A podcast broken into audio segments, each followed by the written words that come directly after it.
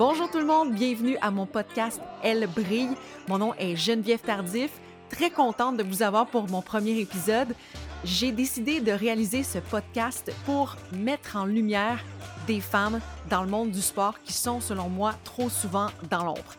Depuis que j'ai ma fille, j'ai eu une petite fille, Violette, cet été, on dirait que je veux faire des choses qui me tiennent à cœur, des choses qui ont du sens pour moi. Et ce podcast, ben, ça fait longtemps que je veux le faire et ça me fait vibrer. C'est la raison pourquoi j'ai décidé de me lancer à 100 millions de pourcents euh, dans ce podcast-là.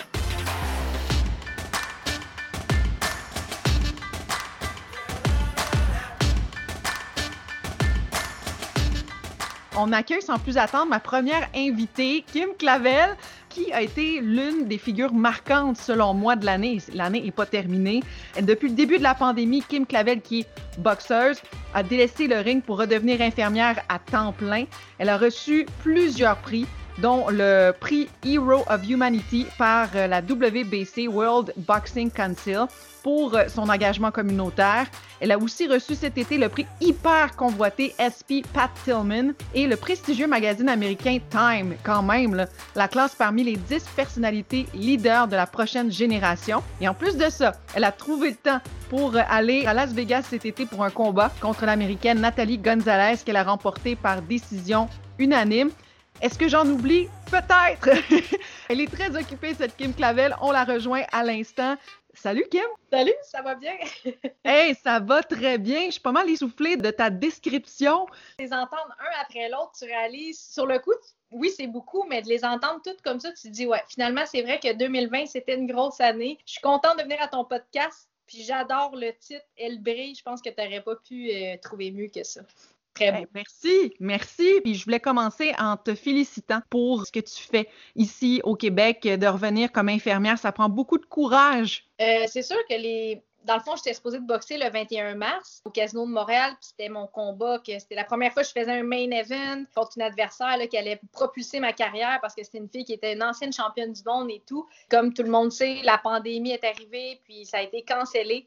Mais j'ai vraiment pas hésité. J'ai voulu aller donner un coup de main puis aller directement au front. Puis je voyais à, la télévision euh, les demandes d'aide, puis qu'il y avait besoin de la main-d'œuvre et tout. Fait que j'ai envoyé mes CV partout. Qu'est-ce qui est drôle, c'est que le 21 mars, j'étais supposée de boxer, mais ça a été finalement la journée que j'ai commencé à travailler. Fait que c'était comme un combat complètement différent. Mais je te mentirais pas que le premier mois, j'ai trouvé ça euh, super exigeant, autant mentalement que physiquement, parce que c'était inconnu, c'était nouveau pour tout le monde, c'était des nouveaux protocoles, euh, autant pour les médecins, les scientifiques, personne connaissait ça. Fait fallait s'adapter quasiment à chaque jour, des nouvelles procédures, des nouveaux règlements. On sait, avec les personnes âgées, c'est pas toujours une clientèle qui est évidente, sont vulnérables, étaient vraiment vulnérables à cette situation-là. Puis il y en a beaucoup qui, faisaient de l'Alzheimer, de la démence, qui ne comprenaient pas ce qui se passait. C'était beaucoup du, du care, d'être là pour eux, des écouter, des réconforter, d'être là parce qu'ils n'avaient plus le droit d'avoir leur famille autour. Puis je pense que ça a été le bout le plus difficile pour moi de voir des, gens, des personnes âgées dépérir dans la tristesse, dans la solitude. ça a été ce qui a été le plus dur. Puis tu sais, le monsieur de 87 ans qui, qui a tous les vendredis, lui, c'est la visite de son fils qui attend.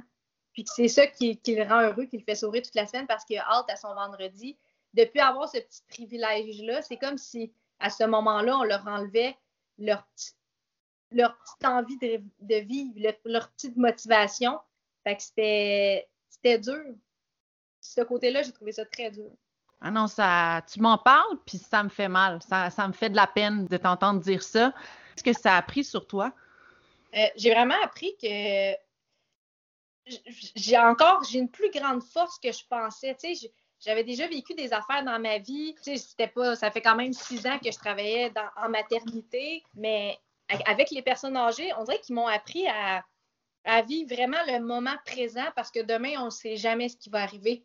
Autant que des fois, je parlais avec un, résident, puis j'arrivais le lendemain, puis le lit était vide. C'est là que tu te dis, dans vie, chaque petit moment, il faut en profiter parce qu'on ne sait pas s'il va se représenter. Puis j'ai géré des situations que je ne pensais pas avoir à gérer dans ma vie. Tu sais, de garder le sang-froid dans des situations qui étaient extrêmes, que l'autre infirmière de nuit ne rentre pas, tu te ramasses, tu es toute seule la nuit avec 30 résidents, un qui tombe, euh, l'autre qui est malade, l'autre qui est en train de décéder, l'autre qui manque d'oxygène, il faut tout que tu gères ça en, même temps. Ça m'a appris à garder mon sang-froid, de trouver des solutions parce que je pense dans la vie, pour chaque chose, il y a des solutions. C'est ça, c'est ça que ça m'a appris, puis je pense que ça va me servir vraiment dans le futur, autant même dans mes combats, euh, cette petite force que ces gens-là m'ont appris. Tu as reçu plusieurs prix pour ton engagement communautaire. On en a parlé dans, dans l'introduction ça te fait quoi de recevoir ces prix-là? Parce que tu dis que c'est pas pour les prix que tu fais ce que tu fais. Ça vient d'où cette humilité? C'est ça, comme tu dis, quand j'ai fait ça, j'ai jamais pensé au prix. Je pensais même pas que ça existait.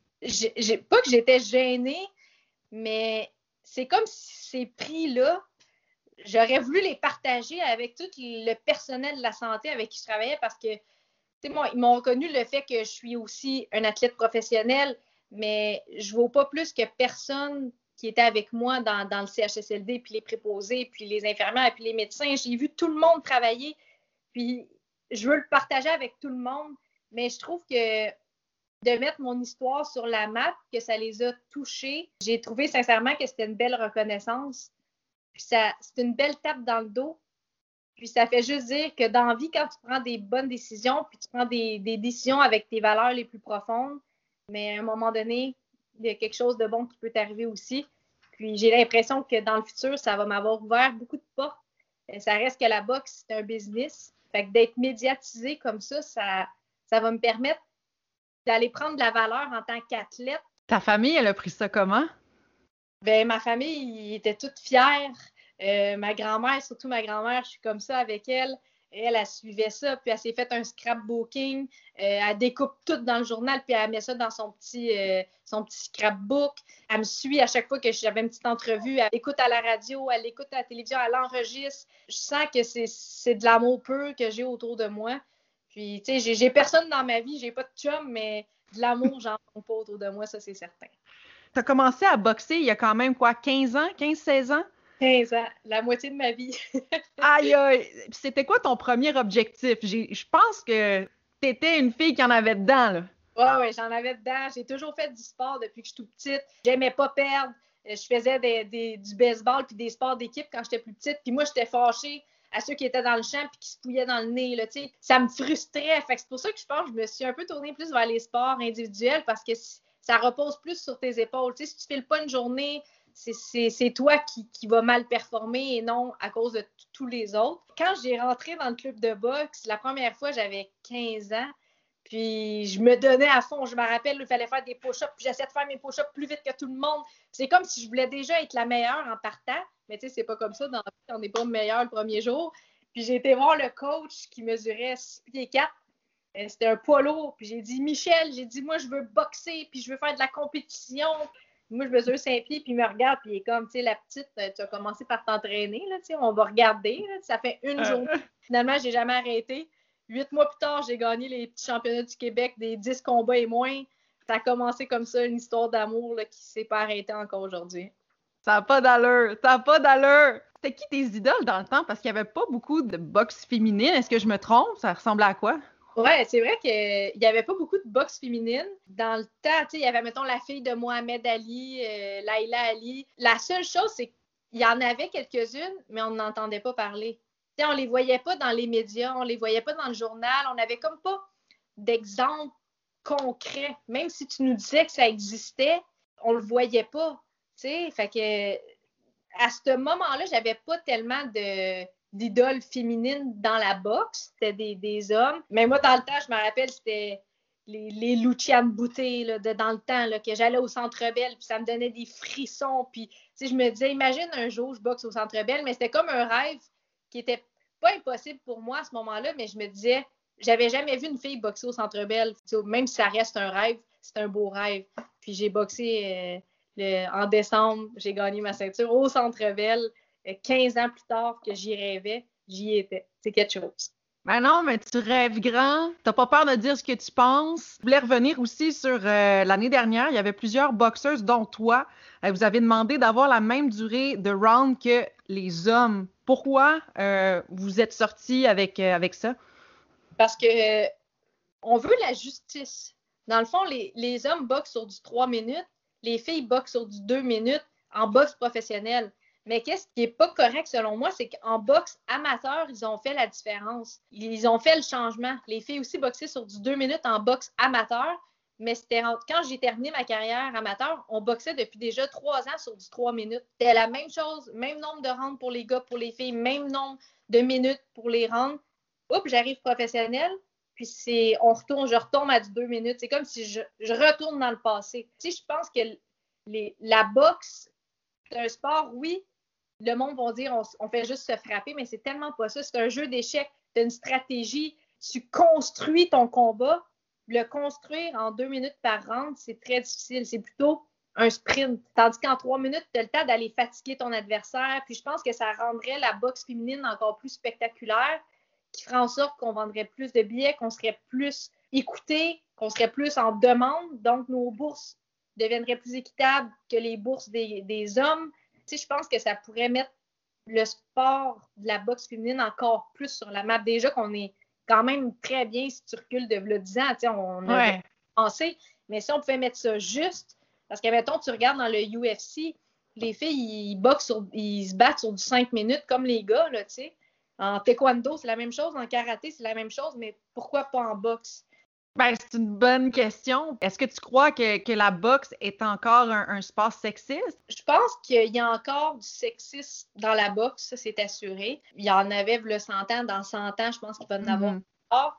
Sauf que j'ai confiance, tu sais, je pense que nous, la génération dans laquelle on est, il y a de moins en moins de sexisme, de racisme, euh, d'homophobie, de toutes ces choses-là. Puis je pense qu'on va vieillir, on va avoir nos, enfants, on va les éduquer de cette façon-là, puis tranquillement, tout ça va s'en aller. On a un bon vent de changement. J'ai l'impression qu'il faut se battre pour ça, puis c'est important, puis d'éduquer nos enfants à l'ouverture d'esprit. J'ai lu euh, dans tes entrevues que tu avais donné après ton combat à Vegas que tu voyais l'hôtel MGM puis que tu disais que c'était mon grand moment. Ouais. C'est cool ça. Comment, pourquoi tu as pensé à ça? Pour dire, quand on est arrivé là-bas à Vegas, on était vraiment confinés. Là. Moi, j'ai pas vécu la ville, puis Vegas, puis aller se promener sa strip, puis visiter rien. On rentre dans notre hôtel, on n'a même pas le droit d'ouvrir les portes parce contaminé. C'est quelqu'un qui ouvre les portes, on se fait tester. Tu es dans ta chambre avec un bracelet comme quoi que tu as été euh, testé, puis tu sors plus de là, à part avec la sécurité pour aller au combat, tu sais. Puis je voyais juste toujours le MGM, MGM, puis tu sais, dans le fond, j'ai dit MGM, j'ai dit c'est mon grand moment, ça. C'est ça que ça veut dire, mon grand moment. Puis à chaque fois que je regardais par la fenêtre, je dis, OK, ça, c'est mon grand moment. Fait c'est comme ça, ça m'a tellement fait croire que c'était mon grand moment, là, que je l'ai vraiment vécu. Kim, tu es toujours au Mexique parce que tu as eu ton combat et euh, tu as remporté par décision unanime face à Barbara Martinez, qui t'a donné quand même du fil à retordre. Là. Euh, vous m'avez stressé un peu. Là. oui, c'est Barbara, là, je lève mon chapeau, elle était là pour se battre, elle était là pour gagner. Euh, était vraiment, tu sais, quand j'ai dit aux journalistes qu'elle était meilleure que ce que la fiche euh, indiquait, c'est vrai. C'était pas du bluff, c'était vrai. Puis même avec Daniel Bouchard, mon entraîneur, Stéphane Larouche, on le savait. On, savait que ça allait pas être un combat facile. On est chez eux, sur son territoire. Euh, c'est une fille qui avait de l'expérience, qui a boxé contre, elle a des défaites, oui, mais contre des championnes du monde, des filles classées là, dans le top des catégories. Euh, ça a été une, belle guerre que j'ai fini par, j'ai su contrôler ça, tu sais, avec ma, ma technique qui était supérieure à la sienne, euh, ma vitesse, mais chaque chaque round était très combative, puis je trouve qu'on apprend beaucoup dans ces combats-là. Qu'est-ce que tu as appris dans ce combat-là?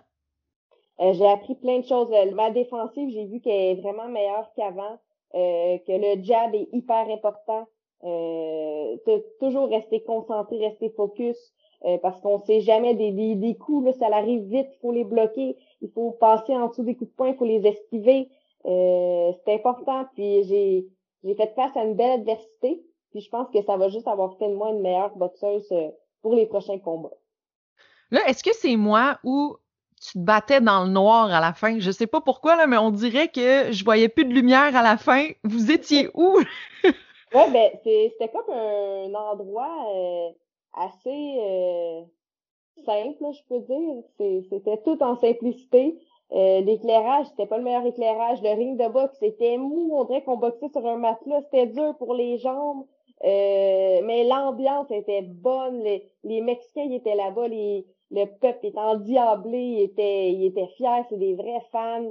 Euh, il y avait comme pas de toilette. Euh, ça sentait drôle. Euh, c'est... Mais on dirait que c'est comme l'essence pure de la boxe. Eux, là, le, les décorations, puis le flafla, puis tout ça, c'est comme ça, ça les importe peu. Eux, c'est, on embarque dans le ring, il n'y avait même pas d'escalier pour monter dans le ring, il fallait enjamber une chaise, puis on enjambe dans le ring. C'était vraiment fait euh, bric-à-brac, mais la résultante de tout ça, là, ça a fait des combats super équilibrés, des grosses guerres, une ambiance de fou. Je sais pas si vous avez déjà écouté le film euh, Manios de Piedra, Main de pierre de Roberto Duran. C'était comme ça, c'était inoubliable. OK, ben moi, je m'en vais l'écouter maintenant. Ah, parce que ça fait une, une, grosse différence, parce que la dernière fois que tu t'es battu, euh, c'était cet été, en juillet, à Las Vegas. Euh, tu sais, mettons que si tu compares les deux, c'est pas la même affaire. Là. Ouais, tu sais, puis mon combat au Mexique a été plus difficile qu'à Las Vegas. Euh, je vous dis que les, les boxeurs là-bas là, sont, sont pas élevés dans la watt, sont pas dans le confort comme chez nous, comme à Las, à Las Vegas. Puis je trouve qu'ils forment des boxeurs là, tu sais, de purs là, qui c'est la bataille qui compte. Tout se passe dans le ring. On dirait tout ce qui est autour. Leur sac de boxe c'était des des pneus, euh, c'est du tape, c'est les lumières. Il y a même pas de switch on-off. C'est deux petits fils euh, que tu, tu les fais toucher ensemble, ça fait comme un d'électricité, puis paf, les lumières allument. Voyons donc. C'est pas fait dans la dentelle. Là, explique-moi euh, les négociations, comment ça s'est fait? Parce qu'il y avait un plan A, un plan B, un plan C. Ça, c'était ton plan B. Mais c'était quoi ton plan A, B, C, là? Comment ça s'est fait? Ben, premièrement, on était supposé de reboxer à Las Vegas. Euh, J'étais supposé d'être en sous du gros combat de lourd de Wilder et Fury. Mais finalement, ça s'est tombé à l'eau. Euh, puis au mois de décembre, avec Top Rank, il y a eu moins de combats euh, que supposé. Il y a eu moins de cartes de boxe dû au football qui prenait déjà beaucoup de place sur ESPN. Puis donc, c'est pour ça qu'il y a comme ils ont préféré aussi faire boxer leurs boxeurs que, mettons, des boxeurs dans dehors. Mais c'est pas perdu, tu sais, en 2021, je vais probablement reboxer sur une de leurs cartes. Puis notre plan B s'est avéré que moi, je voulais boxer, peu importe si ça tombait à l'eau ou non, top rank, euh, je voulais boxer. Donc, euh, Stéphane Larouche s'est occupé de ça avec Yvon Michel, puis il a fait des pieds et des mains pour nous trouver des, des une place où boxer, euh, l'hôtel, les négociations des, des adversaires, puis ça, ça s'est avéré positif. Euh, on l'a su à la dernière minute, mais ça faisait quand même un bout que j'étais dans le gymnase puisque j'étais supposée aller boxer à Vegas. Ah oui, c'est ça, tu étais dans ton gymnase dans le nord puis tu t'entraînais là-bas comme Rocky euh, Balboa en forêt. Là. Exactement. un peu différent de la forêt d'aller au Mexique, là. Fait que parfait pour euh, n'importe quelle éventualité. Là, euh, tu te reposes un peu. Est-ce que 2020, ça, c'est, c'est, ça arrête un peu, là, tu te reposes jusqu'au nouvel an? Oui, ben je vais me reposer. Euh, J'aurai pas ça dans mes deux semaines de la quarantaine. là, je prends quelques jours pour moi pour relaxer. Ça fait du bien de s'arrêter un moment. Puis après ça, je vais reprendre l'entraînement parce que je pense que 2021 euh, va venir de grandes choses pour moi. Euh, à la suite de la quarantaine, je vais aller m'asseoir avec mon équipe, avec Yvon Michel. on va tout parler de, de ce qui nous attend là, prochainement, euh, les combats à venir, les adversaires qu'on aimerait affronter, puis possiblement se, se positionner euh, pour un championnat du monde en 2021, je crois. C'est ça, hein, parce que, tu sais, à la nouvelle année, là, on fait toujours nos souhaits pour la nouvelle année. Toi, ça serait quoi, là, tes souhaits? Ah, moi, ça serait mon souhait premier, c'est cliché, là, mais je veux rester en santé parce que sans la, santé, je peux pas euh, rien faire, je veux pas me blesser. Euh, je veux que les gens autour de moi soient bien, soient heureux. Ça, c'est ce qui compte le plus parce que quand ça va bien dans ma tête, moi, ça va bien partout dans ma vie. Puis ensuite, euh, c'est sûr, côté box, côté professionnel, J'aimerais ça avoir un championnat du monde ou un combat, tu sais, vraiment d'envergure. Euh, j'aimerais ça reboxer chez nous, au Québec, euh, devant mon monde. Ça, ça me manque. Euh, tu sais, si, si le vaccin peut arriver, puis mi-2021, fin 2021, on pourrait remplir une salle qui boxer chez nous. ça serait vraiment un de mes souhaits pour 2021. Je te le souhaite vraiment, Kim. Puis, je te remercie. Tu sais, t'es la première invitée du podcast Elle brille. Puis, c'est sûr et certain que pour la saison 2, on va se reparler parce que je suis certaine qu'il va y avoir d'autres choses pour toi en 2021. Donc, merci beaucoup. Tu es super généreuse, inspirante, comme toujours. Fait que je te souhaite de te reposer. Puis, ben, une bonne année 2021. Merci beaucoup pour l'invitation. Puis, on se reparle bientôt. yes. Bye. Bye. C'est déjà tout pour le premier épisode d'Elle brille, première entrevue avec Kim Clavel. J'espère que vous avez aimé ça.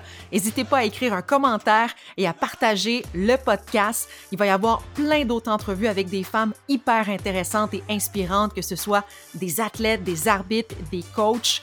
Alors, ben, je vous remercie d'avoir écouté le premier épisode et à la semaine prochaine. Puis je vous donne un indice, on plonge dans la semaine prochaine avec ma deuxième invitée. Bye!